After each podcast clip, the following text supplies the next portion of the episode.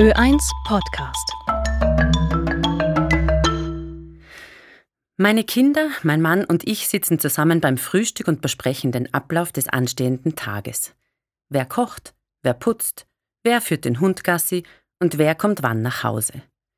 Und dann ist er da, der Satz, den ich zu meiner Tochter sage. Du bist ja gar nicht mehr daheim.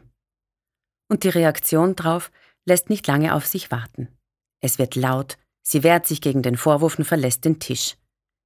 Ich halte inne und überlege, was da gerade passiert ist. Ein Gedanke in meinem Kopf lautet, typisch Pubertät. Ein zweiter kommt etwas leiser und zögerlicher. Wie sonst hätte mein Kind auf meinen Vorwurf reagieren sollen? Ich wünsche mir doch nur, dass wir mehr Zeit miteinander verbringen und dass sich die alltäglichen Aufgaben mehr unter uns aufteilen. Ich stehe vom Frühstückstisch auf, gehe zu meinem Kind und bitte um ein kurzes Gespräch. Ich formuliere den Vorwurf in einen Wunsch um, den ich vielleicht erfüllt bekomme oder auch nicht. Doch was wir geschafft haben, ist das Frühstück gemeinsam zu beenden.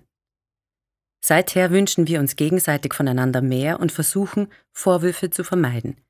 Denn diese können nicht erfüllt werden. Und wir haben gemerkt, dass wir das Wünschen beinahe verlernt hätten. Es hat sich nicht nur die Stimmung zu Hause verändert, sondern auch die Sprache und das Tempo. Denn einen Wunsch zu formulieren braucht doch deutlich mehr Zeit als eine vorwurfsvolle Aussage.